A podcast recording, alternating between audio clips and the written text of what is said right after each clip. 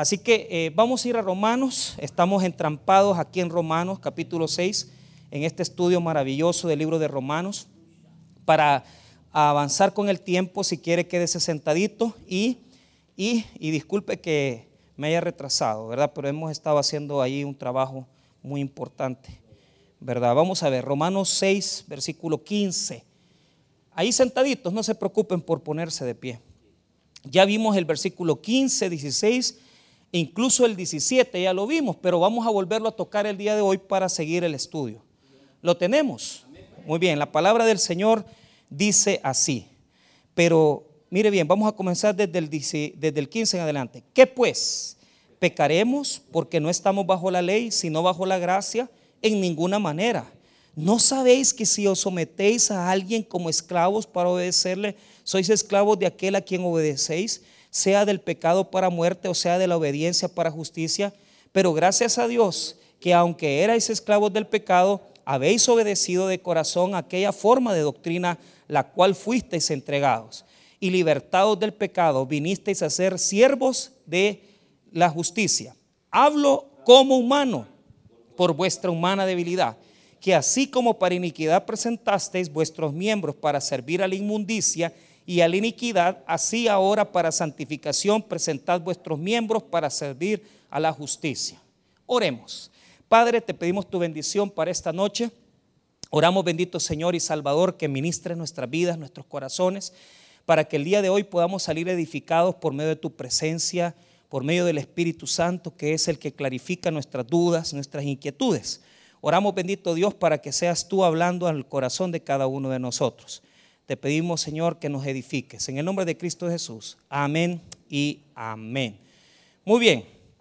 Voy a comenzar eh, la enseñanza desde el 17. El audio ya está establecido. Usted lo puede pedir, lo puede eh, también conseguir en nuestra página de audios.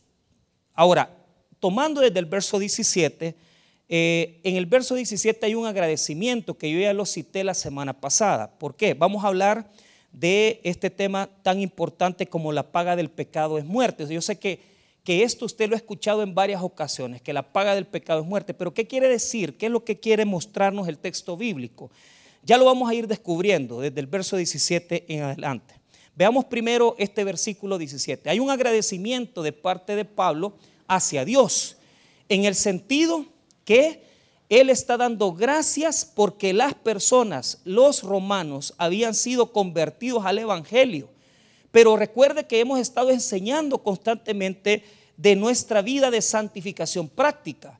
Entonces, cuando Pablo presenta el verso 17, hay una acción de gracias a Dios. Y yo les decía la semana pasada que muchas veces nosotros felicitamos a la gente, ¿verdad? Es decir, es que hay que darle, hay que felicitar a esta persona porque ha dejado este vicio, ha dejado esta situación. No, no, no. Hay que dar gracias a Dios porque ha sido Dios el que lo ha sacado de eso. O sea, y es lo que el texto bíblico muestra. ¿Por qué razón? Porque lo que el texto está queriendo mostrarnos es por qué a pesar que si nosotros ya nos convertimos al Evangelio, todavía tenemos ciertas cosas en nuestra vida que siguen como sirviéndole al pecado. Entonces, esto es lo que Pablo quiere mostrarnos, ¿verdad? Las razones del por qué a pesar que muchas veces estamos ya en la vida para el Señor, tenemos una actitud pecaminosa o tenemos una debilidad que sigue persistiendo en nosotros. Entonces, Pablo nos deja claro algo. Palabra clave primera, gracias a Dios. ¿Cuál es el agradecimiento que tiene Pablo? Es que ellos habían sido, habían salido, y gracias, gracias, gracias, habían salido de esa situación de estar condenados en el pecado para ser libres para Cristo. Y se acuerda que la semana pasada tuvimos un primer acercamiento a la libertad cristiana. Ya la voy a seguir explicando hoy. Pero note esto, primera palabra clave, gracias a Dios. ¿Por qué? Que aunque erais esclavos del pecado, habéis obedecido de qué? De corazón. Mira qué importante. Poneme atención. Nosotros en la iglesia tenemos una situación sincera con Dios. Porque nadie puede decir, mire, es que yo, yo he cambiado porque a mí alguien me forzó. A mí alguien me, dijo, mira, tenés que hacer esto. No, no. La obediencia que ellos han tenido ha sido de corazón. ¿Y qué implica la obediencia de corazón? Que ha nacido del amor hacia Dios. Fíjese, hermano, que esto es algo trascendental. Ellos eran esclavos, habían sido esclavos del pecado, pero ellos ya no querían ser esclavos del pecado, sino que querían obedecerle a Dios de corazón. ¿Y qué implica esto? Que nadie los estaba obligando, que nadie los estaba forzando a cambiar. Mire, si usted no siente en su corazón un deseo de cambio, si usted no siente en, su corazón un deseo que lo impulse a ser diferente, usted no puede hacer nada, porque eso tiene que ser de corazón. Y Pablo lo recalca.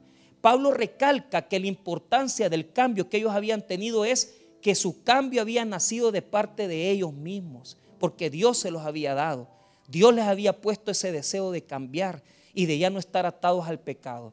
Hay, hay cosas que yo quiero hacer notar. Fíjese que el pastor fundador contaba muchas veces esta ilustración de un hermano que fue eh, administrador de la iglesia por, muchos, por mucho tiempo. Todavía él está vivo. Y él contaba, ¿verdad? Eh, eh, él comenzó a trabajar con, el pastor fundador en los años 70, imagínense, a, finales de los 70, principios de los 80. Pero recién él llegó a la iglesia, ¿verdad? Cuando él se convirtió al Evangelio, cuando usted comenzaba a visitar el tabernáculo central, habían consejeros que lo levantaban y lo llevaban a los, a los, a los oratorios. Los oratorios quedaban debajo del altar. Usted tenía que bajar las gradas y allá abajo el, el consejero le presentaba el plan de la salvación y ahí hacía la oración. Es increíble, fíjese que eso era hace muchos años. Y ese día exactamente el, hermano pues se convirtió al Evangelio. O sea, él aceptó a Cristo en su corazón. Pero fíjese que él, tenía la cajetilla de cigarros aquí, en la bolsa.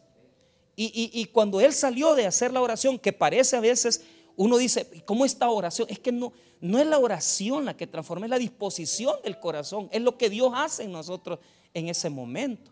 Habrán personas que hacen la oración como una profesión de fe y no sienten nada porque Dios no los ha tocado. Si usted no sintió nada, o sea, no es porque el hecho de que usted sintió algo en el momento, sino que después usted dijo, hey, yo creo que voy a cambiar, es porque todavía no ha sentido el toque de Dios en su vida. Entonces, inmediatamente cuando él, salió del oratorio, la cajetilla de cigarros se le escondió. Y es bien, bien bonito. Porque fíjese de que cuando la gente dispone cambios, le da pena, ¿verdad? Exponerse. Le da pena que, le vean la cajetilla. Antes tal vez nos enorgullecíamos andar eh, incluso camisetas con Pilsener Suprema. Y, ahora pues nos da pena, ¿verdad? Porque tal vez usted ocupa una en la casa, ¿verdad? Y así va a cortar las cosas del patio y las cosas, pero, pero no es que va a salir a la calle. Con la camisa de Suprema. Porque nos da vergüenza. ¿Por qué? Porque el Espíritu Santo ya cambió nuestro corazón. Entonces mira qué bonito. Dios, hay que darle gracias a Dios, porque cuando éramos esclavos del pecado, Dios nos dio una obediencia y nos dijo, ya no vas a estar ahí, hoy me vas a obedecer a mí. Eso es trascendental. Es tremendo, hermano. Es algo inmenso en nosotros.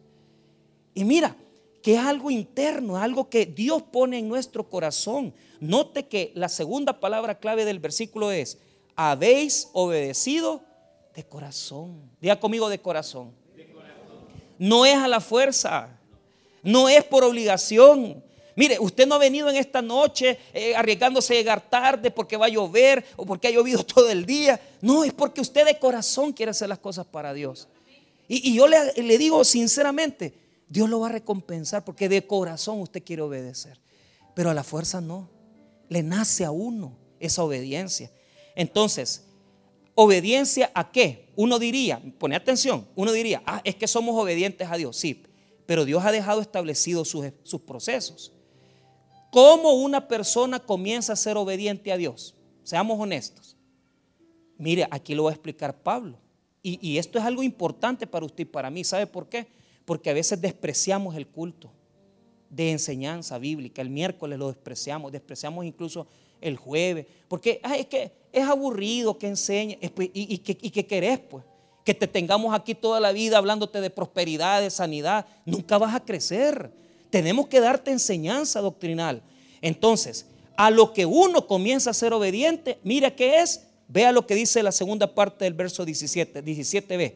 Habéis obedecido de corazón aquella forma de doctrina. Mire, aquella forma de qué?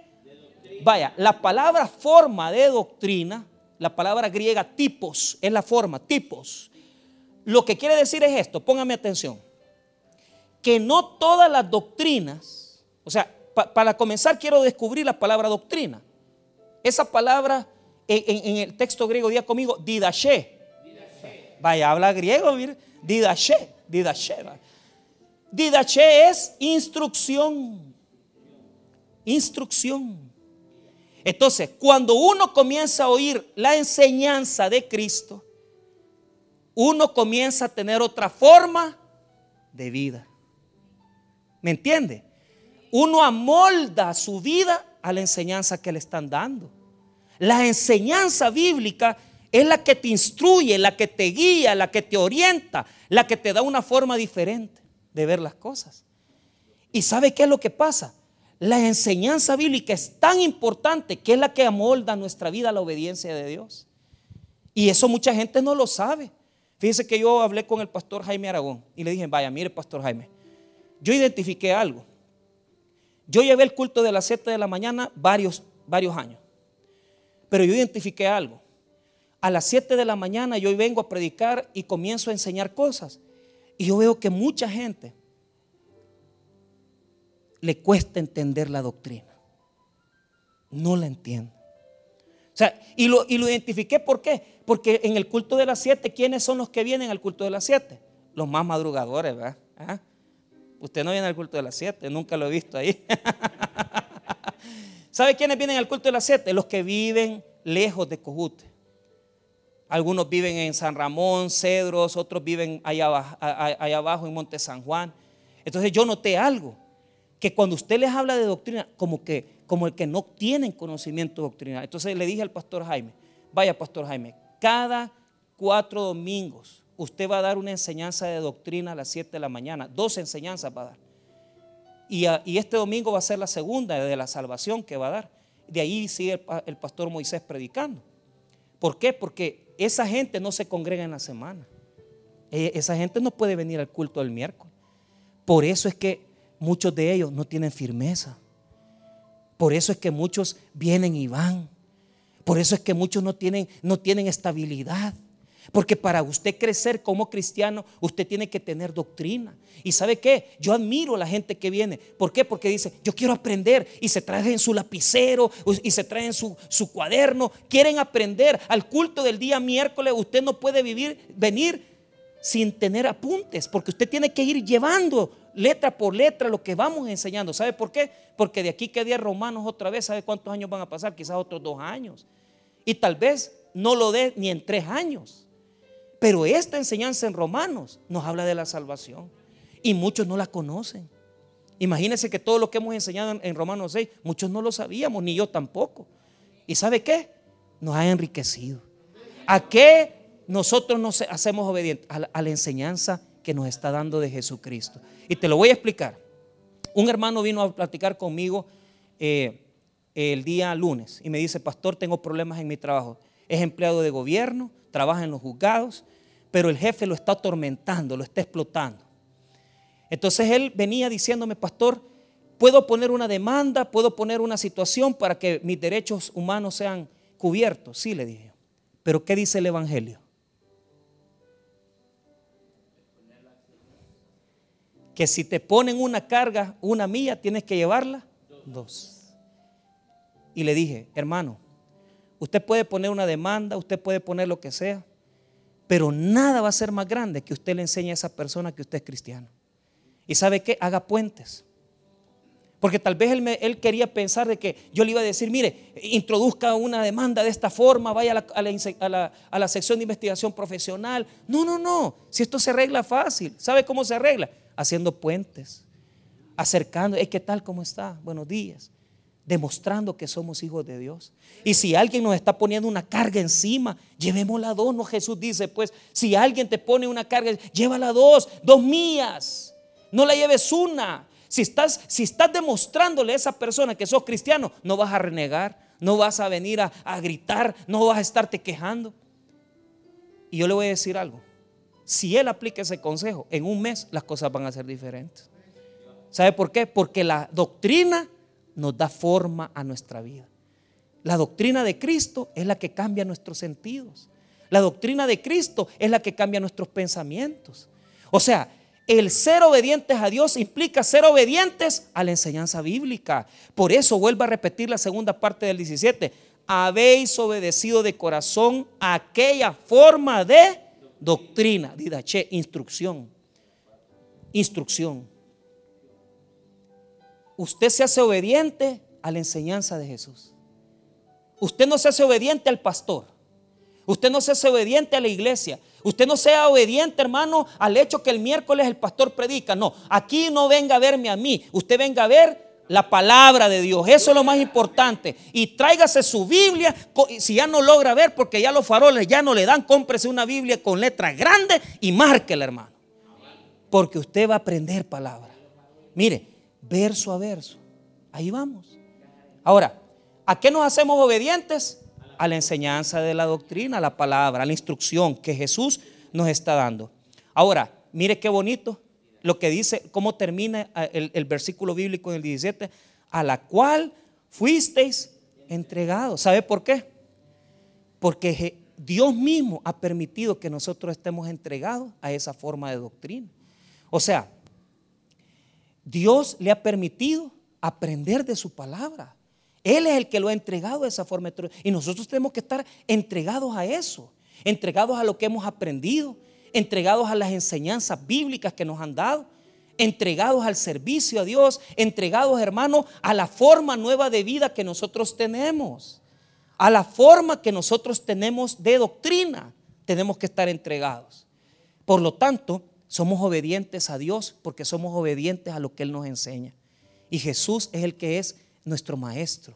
Y el Espíritu Santo nos va abriendo el corazón y el entendimiento para ir cambiando nuestros pasos y nuestros caminos en el Señor. Ahora, veamos el verso 18, que este verso sí no lo habíamos analizado con ustedes. Solamente antes de entrar al verso 18 quiero que note. Les voy a leer la traducción, nueva traducción viviente, para que usted eh, escuche lo que dice la traducción viviente en el verso 17, solo y 18. Escúchelo bien. Oiga, dice esto, pero gracias a Dios que aunque erais esclavos del pecado, os hicisteis obedientes de corazón a aquella forma de enseñanza, dice el verso, de enseñanza a la que fuisteis entregados. ¿Y, ¿Y, qué quiere decir eso? Quiere decir que hemos sido entregados a una forma de doctrina distinta. Ahora, mire el 18 lo que dice en la nueva traducción viviente ahora son libres de esclavitud del pecado y se han hecho esclavos de la vida recta. Diga conmigo, esclavos de la vida recta. ¿Qué es lo que no permitía que nosotros le le sirviéramos a Dios? El pecado era nuestro amo. El pecado era un tirano. Y por lo tanto no nos permitía la libertad que ahora tenemos. El versículo 18 dice así, note, y libertados del pecado, vinisteis a ser siervos de la justicia. La palabra siervo no es una buena traducción, porque lo que tiene que decir ahí es esclavo, esclavo de una nueva forma. Mire, el esclavo de la justicia. Nosotros somos esclavos de buenas obras. Somos esclavos de servirle a Dios. Somos esclavos de adorar a Dios. Somos esclavos de estar entregados a las cosas de Dios. O sea, mira, poneme atención. ¿Qué es lo que nos impedía ser libres? El pecado. ¿Qué les enseñé yo la semana pasada? Rusia ha tomado a todos los, los, los, los soldados que estaban en la acería de Azovstal, los capturó y los tiene como prisioneros de guerra. El pecado te mete en una bartolina, te humilla, y te tiene detenido para que no le sirvas a Dios. Y muchos de nosotros éramos así, estábamos bajo el régimen del pecado, estábamos bajo el régimen de muerte y no nos permitía salir de la Bartolina, amarrados, humillados en el pecado y estabas escarcelado. Pero vino Jesús, que es el buen pastor, y te llevó a lugares de delicados pastos y te dio libertad aquel que estaba metido en Bartolina, aquel que estaba condenado y amarrado, ya no puede estar en Bartolinado, tiene que ser libre para servirle a Jesús. ¿Para qué te ha dado libertad? Pues, para estar sentado en una silla toda la vida. No. te ha dado libertad para hacer buenas obras. Te ha dado libertad para evangelizar, te ha dado libertad para predicar, te ha dado libertad para orar, te ha dado libertad para servirle a Él. Porque lo que antes pensábamos que era libertad, que era acostarte con una persona, porque mucha gente piensa que eso es libertad, eso no es libertad, eso es esclavitud. Solo dígame, ¿qué es más fácil? ¿La verdad o la mentira? Mire lo que cuesta tener un amante. Tenés que andarle poniendo claves al celular. Tenés que andarte escondiendo, poniéndole de ese polarizado infiel que les ponen para que no se vea nada. ¿Ah? O sea, eh, así, mi amigo, mi amigo el, hermano Alexis Minero, tiene una, empresa de, polarizado. Entonces le digo yo, mira, eh, Alexis, ¿y cómo se llama este polarizado que vos pones? El infiel, me dice. El polarizado infiel. Y, y, porque no se ve nada, no se ve nada de afuera, me dijo, pero de adentro sí se ve, me dijo. Entonces, 70 eh, pesos vale, ya le estoy haciendo el anuncio. pero mira qué difícil ponerle bloqueo al celular, encriptar el celular, andarte escondiendo para que no te vean. Eso es estar en esclavitud, men. Pero cuando vivís en libertad, cuando no te tienes que andar escondiendo de nadie, cuando estás con tu esposa, cuando estás bien casado, cuando estás con tu pareja, no te andas escondiendo de nadie. Lo único que tenés que esconder es que ella te pega boca, pero de ahí lo demás, todo está bien en tu vida. ¿Eh? El chindón. Entonces, ¿cuál, ¿cuál es el problema? Es más difícil, es más difícil ser esclavo que estar libre. Seamos libres para servir. La libertad cristiana no es hacer lo que yo quiero. La libertad cristiana es hacer todo por amor a Dios. ¿Me entiende? Sea libre. Métase evangelismo. Métase a donar eh, las bolsas, a entregar. Métase a dar desayuno a los niños. Métase a dar clase. Métase a la iglesia. Métase con compromiso al, al Señor. Dios no lo va a dejar avergonzado si usted se involucra en las cosas del Señor. Pero ¿sabe qué, hermano? Necesitamos gente que ame más a Dios. Porque pensamos, mucha gente piensa que, que, la libertad es eso. Ah, ya soy convertido, ya vengo a la iglesia, hoy me puedo tres aleluyas, cuatro amén, tres alabanzas y ya me puedo más o menos la Biblia. Mira, de nada sirve que te puedas toda la Biblia si no la practicas. Tenés que poner en práctica. Por eso el verso 18 con toda claridad. Ahora que hemos sido ya liberados de la esclavitud del pecado, hemos sido puestos en obediencia a la forma de doctrina Ahora somos libres, hermanos, para servirle a Cristo. Vuelvo a repetir el 18. Y libertados del pecado vinisteis a ser siervos de qué? ¿Qué somos? Esclavos de la justicia. Pero esa justicia implica rectitud. Dicayos en griego quiere decir una vida recta. Entréguese a la vida recta. Entréguese a una vida diferente Haga su agenda evangélica, haga su agenda evangelística. Diga, el domingo yo estoy en mi culto en la mañana. En la tarde yo vengo al culto de la tarde. El, miércoles vengo a mi estudio. El jueves voy a ganar alma. El, el, día sábado salgo a ganar alma. El domingo vengo, doy clase. En la mañana, en la tarde oigo mi culto. Sea libre. Sea libre. Pastor, pero no es libertad, es esclavitud. Correcto, ¿sabes por qué? Porque en el mundo solo hay dos esclavitudes, la esclavitud del pecado y la esclavitud de Jesús. Y yo prefiero estar esclavizado a mi Señor. ¿Sabe por qué? Porque estar esclavizado a Cristo es ser libre, hermano. No es estar esclavizado. Y yo le hago caso y yo, mire, mire, tantas veces que a mí me, eh, eh, me, me, decían, yo me acuerdo cuando yo estaba estudiando en la universidad y me decía, mira, y vos vas hasta sonsonate todos los domingos y vos, y vos el lunes venís a clase. Pues sí, no es la libertad, pues. ¿ah? No es la libertad, pues. Si hermano, 18 años tenía yo cuando comencé a servirle al Señor. 18 años, por eso me quedé pelón. Porque tanto, de tanto servir. ¿Sabe por qué? Yo he tenido una buena, una, una vida de bendición agradable. Yo no he tenido que sufrir. Yo, yo, no le puedo decir a usted, mire hermano, fíjese que yo he tenido que sufrir grandes enfermedades en el hospital. Yo no puedo decir qué es eso. No sé qué es eso. Mire, mire, le voy a decir algo. Yo no puedo decirle a usted, yo he estado enfermo dos, 15 días de mi vida. No, yo no sé qué es eso. Mire que han dado acabado. He andado acabado, pero no han dado tan acabado. ¿Y sabe por qué?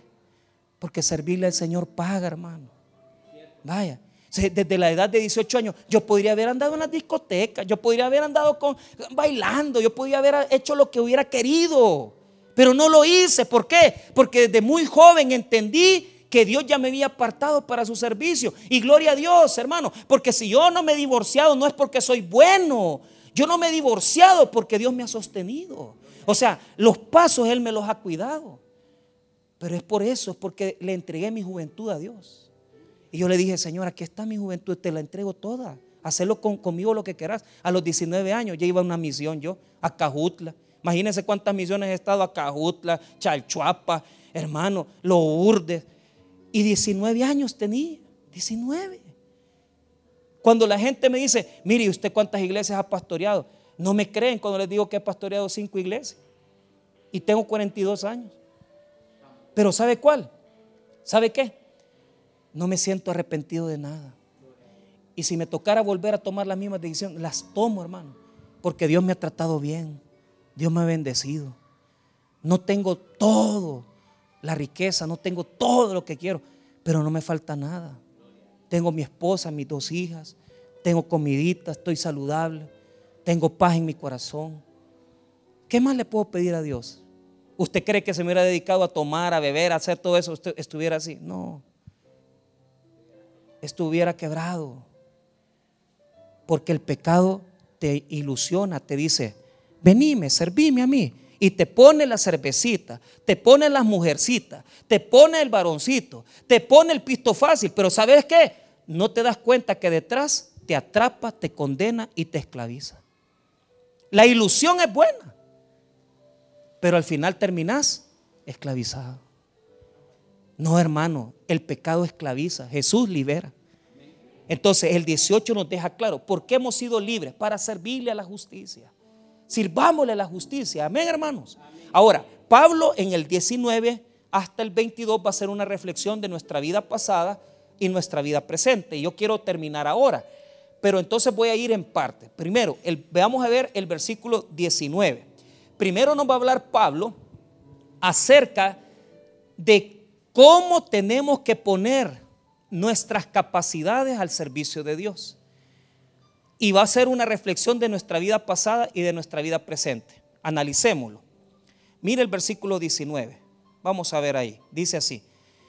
Hablo como humano por vuestra humana debilidad. ¿Por qué? Les voy a explicar. Pablo está diciendo aquí, lo que quiere decir, hablo como humano por vuestra humana debilidad es, les voy a hablar en español, les voy a hablar en su idioma, para que ustedes sepan cómo es la cosa. Como dice el hermano Mario, claro y pelado les voy a hablar, para que entiendan en su nivel. Porque Pablo sabe que muchos cristianos no comprenden las cosas espirituales. Mira, le hago un ejemplo. Si yo le digo aquí a una persona que tiene cuatro miércoles de venir, mire, comience a servirle al Señor, él no me entiende. Él lo que va a hacer es se me va a quedar viendo con miedo porque no sabe. Entonces Pablo quiere ser claro en el verso 19 y hablarles en su propio idioma para que ellos entiendan qué significa comprender y meterse en las cosas de Dios. Entonces Pablo dice, les voy a hablar por su debilidad humana. ¿Por qué? Porque están limitados. No conocen las cosas espirituales, solo conocen las cosas materiales, las cosas humanas, pero las cosas de Dios no las conocen. Y muchos estamos así. Sabemos lo que es trabajar, sabemos lo que es ganarnos la vida, pero de las cosas espirituales no nos llaman la atención y no las entendemos. Pero ahora les vamos a hablar con claridad. Pablo les va a hablar con claridad y les va a dar esta, este discernimiento. Note esto. Primero, ya explicamos la humana manera. Ahora, vamos a ver esta segunda etapa del verso 19. Por vuestra humana debilidad, que así como para iniquidad presentasteis vuestros miembros para servir a la inmundicia y a la iniquidad. Vaya. ¿Cómo es que antes presentabas tus miembros, pero les servías con todo a chupar? Le servías con todo andar mujeriando. Le servías con todo andarte drogando. Le servías con todo andar mintiendo. Le servías con todo Tenías una gran pasión. Si te decían, vamos a salir, vamos a ir a la fiesta, te rebuscabas, te escondías, salías y te rebuscabas para ir a servirle a la iniquidad. La iniquidad, y mire bien, la iniquidad y la inmundicia son dos cosas. La iniquidad quiere decir sin ley. Diga conmigo, sin ley. O sea, le servíamos a la ilegalidad. Y la inmundicia quiere decir una debilidad moral. La inmundicia quiere decir debilidad moral. O sea, algo que da vergüenza, Que, que no, da, no da orgullo, porque habrán personas que se sienten avergonzados de lo que hicieron antes, ¿verdad? Porque alguno más que otro se pudo haber metido con una persona casada y eso no es orgullo, ¿verdad? ¿Quién se va a enorgullecer de eso? Alguno más que otro de haber robado, incluso pudo haber practicado cosas como ser homosexual, ser lesbiano, o sea, e, eso es normal en una iglesia cristiana, que gente tenga un pasado un poco tormentoso. Entonces, la inmundicia quiere decir pecados que dan vergüenza, aselgia. O sea, los, la palabra quiere decir lo que da pena públicamente declarar, ¿verdad? En la inmundicia. Entonces, pero para hacer cosas inicuas y cosas impías, ahí estábamos, ¿verdad? si era de venir e ir a buscar, ¿verdad? Y cómo escondernos y, poder hacer las cosas malas, nos rebuscábamos para hacer las cosas malas. ¿Sí o no que nos rebuscábamos? Que hasta prestábamos para el motel, que hasta prestábamos para hacer las cosas inicuas. Ahora, mire lo que dice Pablo. Ojo, presentar el cuerpo, o sea, no quiere decir solo el cuerpo, sino que, oíme bien, la iniquidad está aquí, mira en la mente. Diga conmigo mente. Lo que yo tengo en la mente, las maldades y la picardía, las ejecuto con mi cuerpo. Pero el pecado está en la mente, en la voluntad, en el espíritu, en el intelecto. O sea, el pecado lo abarca todo. Y nosotros ocupábamos la mente, el corazón, el cuerpo para servirle al pecado, ¿sí o no?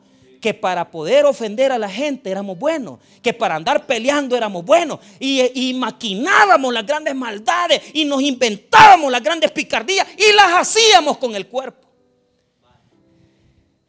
A esto los teólogos como Newell, el Gordon Fee le han hablado iniquidad más iniquidad. Diga conmigo, iniquidad, iniquidad más iniquidad. ¿Por qué? Porque la iniquidad que teníamos en la cabeza la ejecutábamos con el cuerpo y producía más iniquidad. Lo que tenés en la cabeza te lleva a hacer cosas más perversas. Vea lo que dice después del punto y coma en el 19. Que así como para iniquidad presentaste vuestros miembros para servir a la inmundicia y a la iniquidad. Ahora, así ahora para santificación, presentad vuestros miembros para servir a qué? Pues así como le servían con ganas, con pasión a la desobediencia, ahora sírvale a Dios con todo. Sírvale a Dios con su mente, sírvale a Dios con su corazón, sírvale a Dios con su cuerpo, con su intelecto, con sus emociones, con su pasión, con su entrega. Ame a Cristo, sírvale a Cristo, adore a Cristo, ocupe todo su cuerpo para adorar al Señor, porque Él se lo merece. Él se lo merece. Así como le servías al pecado antes, así servirle a Dios con todo tu intelecto, con toda tu voluntad. Nosotros, hermanos, hemos ocupado nuestras capacidades para adorar a Satanás. Entonces ahora agarre todo el potencial que tiene y sírvale a Cristo. Y rebúsquese. Apréndase un discipulado, apréndase los versículos de la Biblia, rebúsquese, así como se rebuscaba para la maldad, rebúsquese para la santificación. ¿Cómo hemos sido de malos? La pasión con lo que le servíamos a la maldad, a la iniquidad y la impiedad es la que ahora tenemos que ocupar para servirle al Señor y a la justicia. Mire, hermano, si con la misma pasión que le servíamos a las cosas malas, y eso que, hermano, yo, yo he sido malo, pues sí, o sea, eh, imagínense que, que, que yo tenía 17 años y mis amigos pícaros ya me habían hecho una cédula. ¿Va? Entonces, los que no saben, la cédula era el DUI de hace un montón de años. Entonces, yo venía y los pícaros estos me hicieron, mira Michael, te vamos a hacer una cédula para que entremos a bailar a la discoteca, a Lady Night, en caos, me decían. Entonces, y los pícaros me agarraron la foto de un mi carnet que yo tenía en minoridad y me pusieron el, volado en la cédula, hasta le hicieron el sello en la orilla para que quedara bien. Y yo venía, imagínense, nos, poníamos en, la, en las Texacos de Suiza, nos metíamos media botella de petróleo. Y después, cuando ya nos habíamos metido media botella de petróleo, cada uno agarrábamos la cédula y íbamos a pelar los dientes. Oye, aquí tengo 18 años. Y era un bicho, un morrito así, peinado. Imagínense yo peinado así. Pero mire, tenía un pelaje yo que hubiera quedado desmayada si me hubiera visto. tenía un pelaje que así me peinaba, como Alberto Maferré. Usted sabe cómo es eso, es un camino. Y mire, y cuando entramos a la, cuando entramos a la discoteca, aquí está. Ah. Y este cuerpecito de torero bailando con la chica ahí toda la noche. Mire, ¿usted cree que si así me rebuscaba para servirle al diablo, cómo no me voy a rebuscar para servirle al Señor, hermano? ¿Ah? ¿Cómo no me voy a rebuscar? ¿Ah? ¿Ah? Tengo tantos años de seguir estudiando, de aprendiendo, porque si así como yo me rebusqué para servirle al diablo, ahora me voy a rebuscar para servirle a Dios. Y nos rebuscamos porque nos inventamos cosas, eventos, eh, que vamos a ir a la isla, vamos a llevar una brigada médica, que no tenemos medicina, que la andamos pidiendo. Yo me rebusco, pues. Si me rebusqué para servirle al diablo, ¿cómo no me voy a rebuscar para servirle a mi Señor, hombre? ¿Cómo no me voy a rebuscar? Él lo merece, Él lo merece todo. Pero Dios me ha bendecido grandemente por eso. Porque el que sabe entender eso, que así como le ha servido al pecado antes, ahora le sirve al Señor. Ahora esa persona está cosechando las bendiciones que Dios le da a los que se entregan a Él. Entonces, todas esas cosas hasta vergüenza me dan, hermano, contarlas. A mí me da pena, muchas veces he contado eso. Pero el primero que le dio una cerveza a su hermano fui yo. Yo le enseñé a mi hermano a beber. Todos los viernes en el colegio Luz de Israel, cuando e, ese colegio, ahora es bien bonito el colegio de la iglesia, cuando yo estudié ahí, solo mareros habíamos ahí, reforma, o sea, gente que nadie, o sea, los hipotes los peores de San Salvador ahí estaban. Y mire, y todos los viernes nos íbamos a tomar. Y en esos viernes, yo, yo bien me acuerdo que le decía a mi hermano, tomate esto. Y le metías, y le metía cerveza, le metía agua. A mí me da vergüenza, hermano. A mí me da pena. Imagínense andar metiendo, en lugar de meterlo en cosas buenas, lo metí en cosas malas. Eso da pena, hermano. Y terminábamos doblados, hermano. Tirados en el suelo. O sea, terrible. Una vida terrible, hermano. Vida terrible. Da pena decirlo, se lo digo. Y le podría contar cosas que me dan vergüenza haberlas hecho me dan vergüenza. Por eso el verso 20 dice esto, ponga atención. Porque cuando erais esclavos del pecado, erais libres acerca de qué? De la justicia. Cuando éramos esclavos del pecado, éramos libres de la justicia. ¿Por qué? No estábamos obligados a hacerla. Porque como estábamos en el pecado, solo vivíamos por el pecado. Pastor, pero le salían cosas buenas. Sí, ¿sabe por qué? porque yo desde muy jovencito yo pertenecía a las comunidades católicas y cosas buenas hacía. Pero mi estilo de vida era malo y las cosas buenas me salían por chispazo. Y así están muchos aquí que su estilo de vida es malo, desagradable a Dios y le salen cosas buenas. Pero ahora ya no estamos en eso. Porque ahora la regla general es que debemos de vivir bajo justicia y tenemos, escuche bien, que hacer cosas buenas para Dios, amén. Y por excepción caemos en pecado. Hoy es al revés. Nuestra vida tiene que ser entregada a Cristo.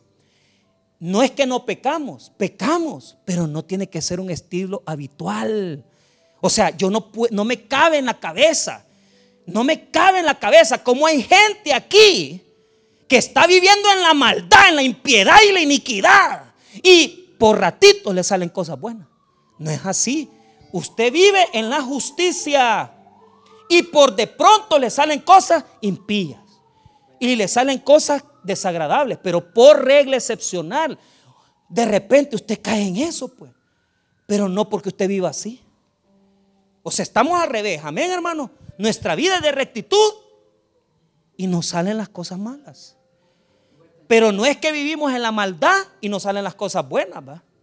Entonces, esa era nuestra vida pasada. Entonces, Pablo ahora hace esa reflexión, versículo 21. Pero, ¿qué fruto teníais en aquellas cosas de las cuales ahora os avergonzáis? Ahí dice Pablo, ¿qué fruto? Pregunto, ¿qué fruto teníamos de andar en todo ese desorden? ¿Ah?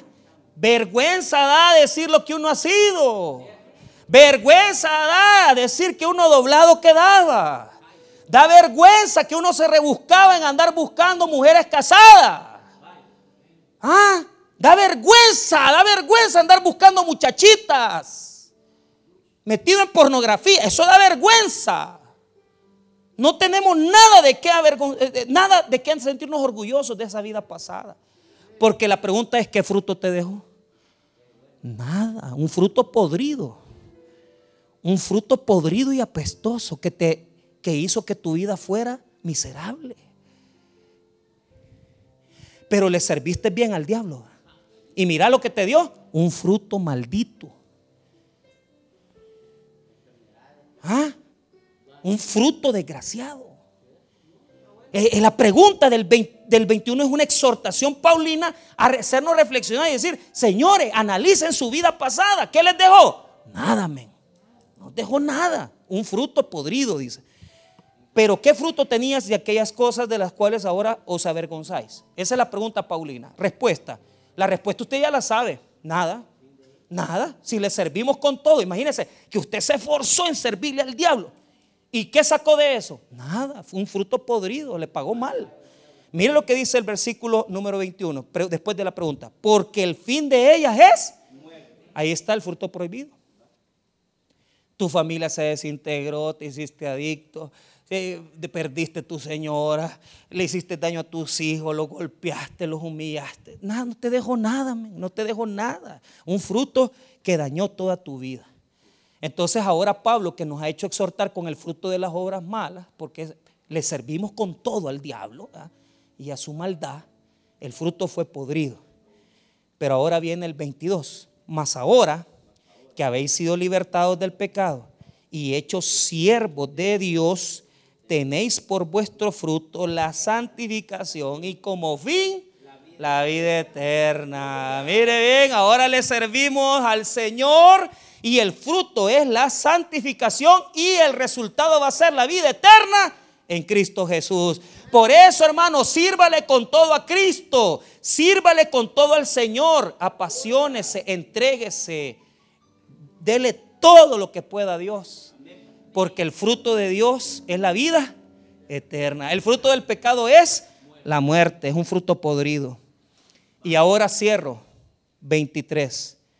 Porque la paga del pecado es muerte. Ponete bien, la palabra en griego, la palabra griega, quiere decir, el soldado le pagaban cada, cierto tiempo y le pagaban por poquitos, poquitos de dinero. Ese es el salario. Eso es lo que quiere decir porque el salario del pecado es muerte. El pecado paga sueldo. Y te lo va poniendo, te lo va dando. Es un pagador. Es un pagador el, pecado. Es un, es un pagador que paga mal. ¿Por qué? Porque te va pagando sueldos poquito a poco, poquito a poco, y el resultado al final es muerte. El pecado da sueldo. A muchos aquí el pecado les ha dado de comer y han estado cobrando miserablemente como que somos por dioseros. Porque así es como te tiene una relación ilícita. Así es como te tienen los vicios, así es como te tiene esa vida desordenada, pidiendo miseria, dame esto, dame así. Salí de ahí, hombre, salí de ahí, deja de recibirle salario al pecado. ¿Por qué? Porque Cristo te quiere dar otra cosa. Mire lo que dice después del 23 versículo, después de la coma. Mas la dádiva de Dios es vida eterna en Cristo Jesús Señor nuestro. Harisma en griego, dádiva. El pecado te cobra y te paga por puchitos miserables. Pero Cristo no da salarios, da regalos. Dádiva es un regalo. Y mira, Dios te quiere regalar bendición, Dios te quiere regalar sanidad, Dios te quiere dar misericordia, Dios te quiere dar perdón, Dios te quiere dar buenos regalos y vos querés vivir miserable en el pecado. Y vos querés vivir en fornicación sin casarte, ahí estás, así te tiene, mira. Ordena tu vida, casate y viví de la bendición de Dios que es gratuita y no te cobra nada. Sino que Él te bendice y te da Padre, dame bendición. Toma, hijo, aquí te va. Señor, dame trabajo, aquí te va, hijo. Este es tu dádiva. Porque yo soy un Dios que regala, un Dios, un Dios que da de sus riquezas. El, el pecado te tiene acabado. Pero Dios te da la dádiva. Y la dádiva de Dios es vida eterna en Cristo Jesús, Señor nuestro. Analicemos esa porción última. El pecado, el resultado del pecado es el fruto, el fruto podrido que da, que es la muerte. El fruto de la obediencia es la santificación y el resultado es la vida eterna. El pecado es como un, pagador que paga, que paga por poquitos y te tiene así de acabado.